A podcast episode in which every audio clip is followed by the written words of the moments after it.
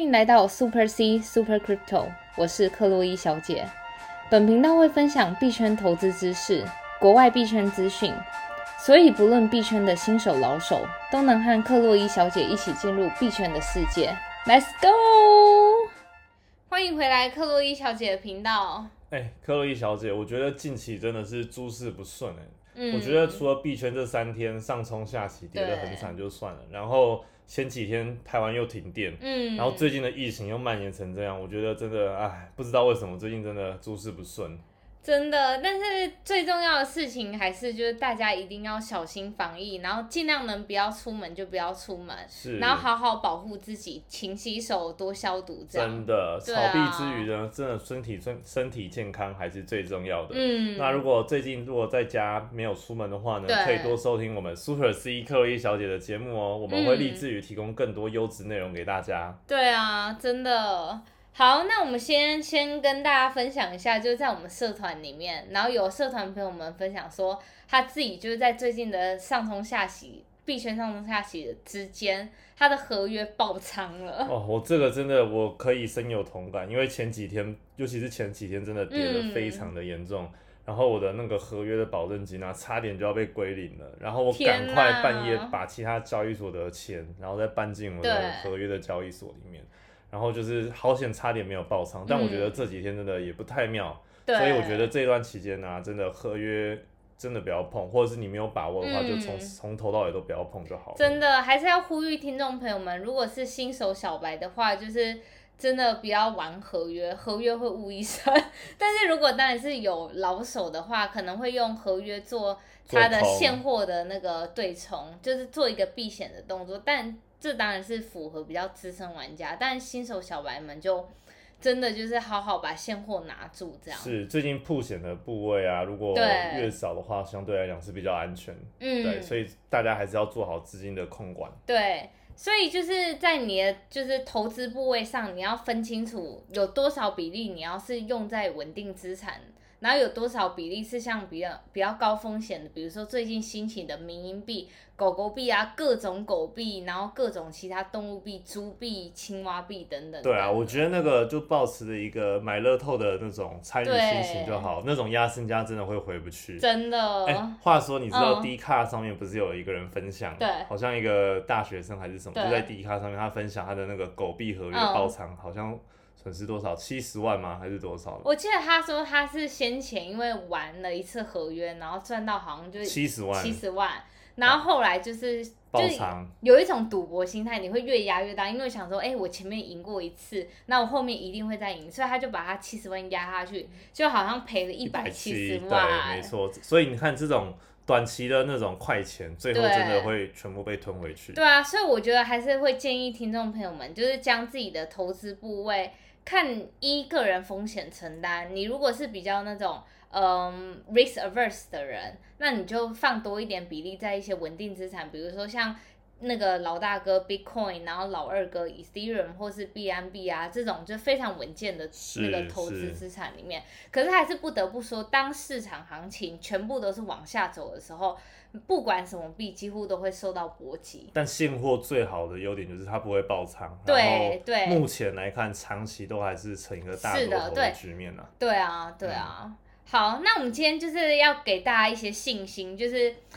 要告诉大家说，你如果拿了就是一些那种很稳定的资产，然后或是也有有一些资产它是背后有很强的技术的话，其实你不用太担心。那最近在 Twitter 上有被大家狂转发的一篇推文，就是有一个住院医师他发了一个七十七页的报告，告诉大家说为什么以太坊在未来的十八个月内会突破十五万美金。十五万哎、对太夸张了吧？这样就可能会比比特币还要高。对，啊，其实你今天那个以太坊的价格达到七千块的话，就已经市值就超过比特币，哦它就变成那个整个币虚拟货币界的老大哥。了解了解。对啊，好，今天就在跟大家分享说，为什么就是那个住院分就住院医生他会这么说，然后这些都是有数据根据，但是至于十五万这个数字的话，我个人是打一个问号，但我的确对于就是它的技术背景等等等，它是整体趋势会往上走，这是没错。但是我不敢断言说它是十五万，嗯所以我今天会跟大家分享说它背后的技术以及就是是什么因素导致就是它未来有可能价格会比现在更高这样。好的，首先第一点也是最重要的一点就是未来十二个月内，十二个月。以太坊会经历三次类似比特币减判的这种机制，哦，可是以太坊它不是无限量供应的吗？对，这就是要说到，这会回到我们七月份即将实行的伦敦硬分叉，嗯，它使用的就是 E P E I P 一五九九的计划，是，然后在这个计划里面呢，它会呃大量的修改那个整个 gas fee 的结构。依目前现在的 gas fee 结构的话，就像我们消费者用户每做一笔交易，我们是以竞价模式，就是我今天如果出的 gas fee 越高，那矿工们就会先把我这笔交易首先优先的，就是拿去掉处理，嗯，因为它如果就是我拍的价格越高，那矿工落入口袋的价格就越多嘛。那如果身为，其实说说真的，身为一个经济学人，你正常来说你会想要拿到越多的利润，你不会就是我今天就是来纯粹做慈善，谁给我一块钱，我也要帮他去就是搬运他的那个交易这样子。所以现在的模式是用拍卖模式，价格越高的人，他的交易会优先被处理。哎，我记得我之前用我的 MetaMask 钱包嗯去买一些 NFT 的时对候，它会让你选择说你要传多少的 gas fee，对，那个是可以调整的。对，可以当然，你在处理交易之前，它会有一个 default 的数字。对我记得我那时候传好像是零点零零二三一。嗯，但是如果我往上调的话，会不会就是像克洛伊小姐讲的，我给的钱比较多，她就会嗯优先帮我去处理这个交易？是的哦。然后我记得之前有粉丝私讯我，就是他用 MetaMask 就一直每次交易都送失败，是然后我我后来看了他的截图才发现，他自己把 gas fee 调到很低。嗯你如果一般来说你 gas fee 调低过一个水准的话，你的交易永远不会被送出去，因为你实在付出的钱太低，低到矿工连想要帮你送送就是挖矿的动力都没有了。哎，那我想问，如果它嗯 gas fee 调很低，假设是零点零零零零零一对 Ethereum 好了，对那这笔交易失败的话，我这个 gas fee 还是会被扣吗？对，gas fee 就会被扣掉啊。，等于是有点是把钱丢到那种许愿池的感觉，希望你可以帮我送出去，结果没送到，然后钱也没了。对哇，所以真的平常我们在操作这种 MetaMask 要做一些 DeFi 啊，嗯或买 NFT 等等的话，真的你要非常注意到，像是成我们节目一直就是重视的，就是你要选对你的链，对，币是才不会，消失。接下来还有 Gas fee 的问题。对啊，通常如果用它 default 就是设预设的这个值的话，嗯理论上应该就是打得过去的，对，是的。哦，但是现在就是因为以太坊的拥塞，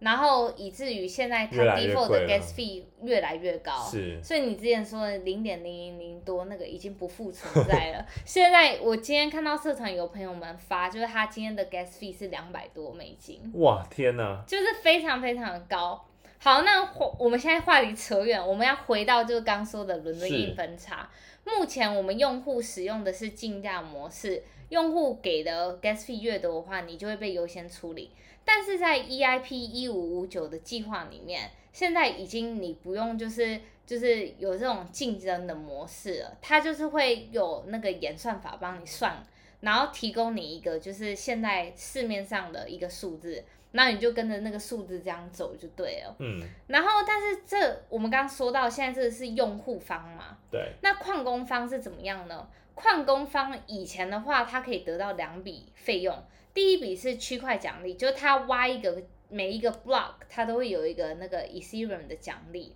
然后再来是你刚刚说的，我们这样每次做交易。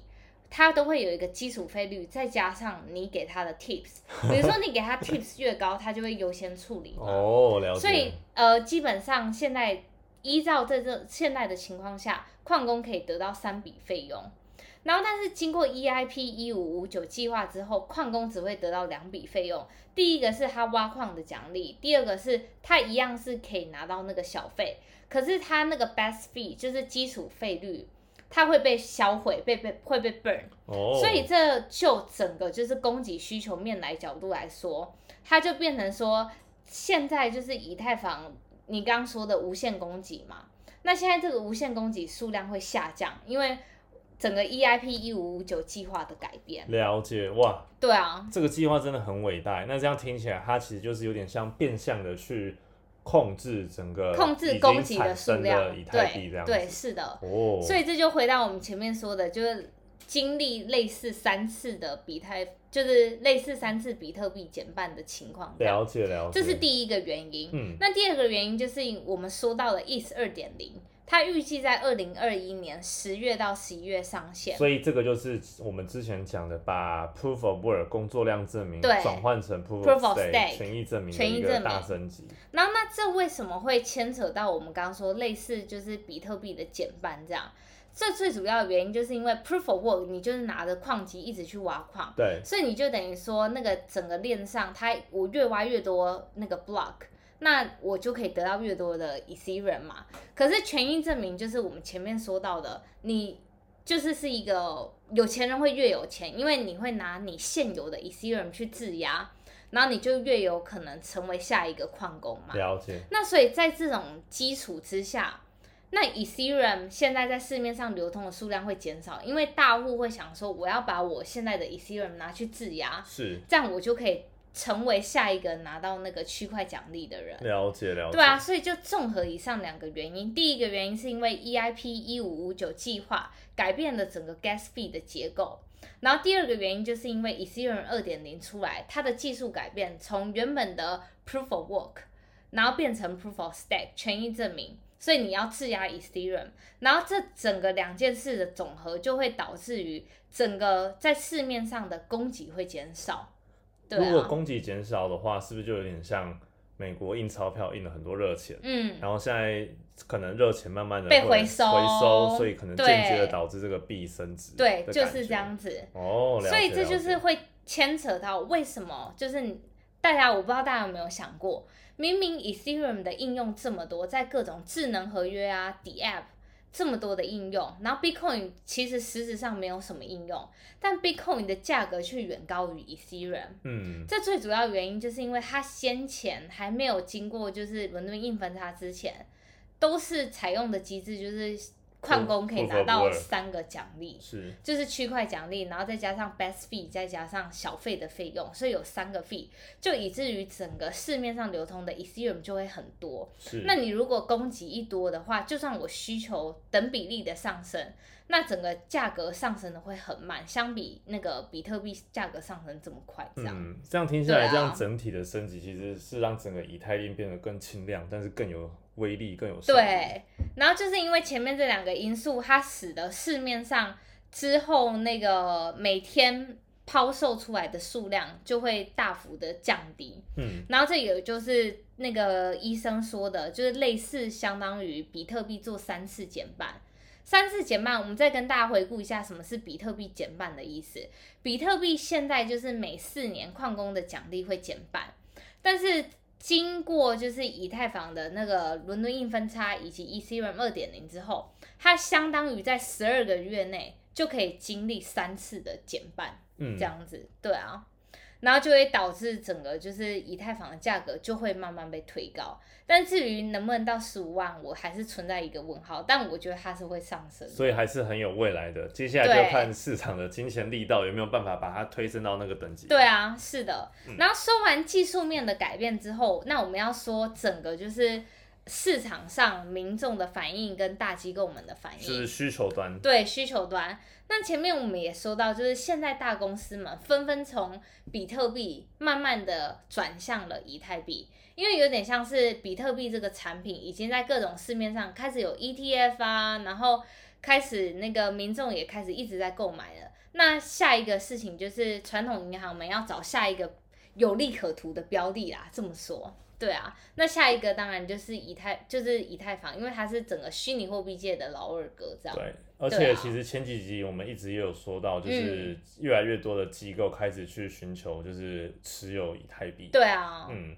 然后除了这这个对以太币的需求之外，还有一个就是我们前面提到的，就是像 Visa，它之前跟 Crypto 港他们做合作，是用 USDC 结算，但是他结算是使用了以太坊的那个以太链。了解，然后这也是变相的，就是对于以太坊需求，对你对以太坊的需求可以从两个面向，第一个面向是你可以直接购购买那个以太币，这是第一个需求面向。第二个需求面向就是你真的一直在使用它的链，因为你一使用它的链，你就要付 gas fee，就会产生刚刚那些机制。对啊，就会产生那些机制再度的一个循环，了解了解。对啊。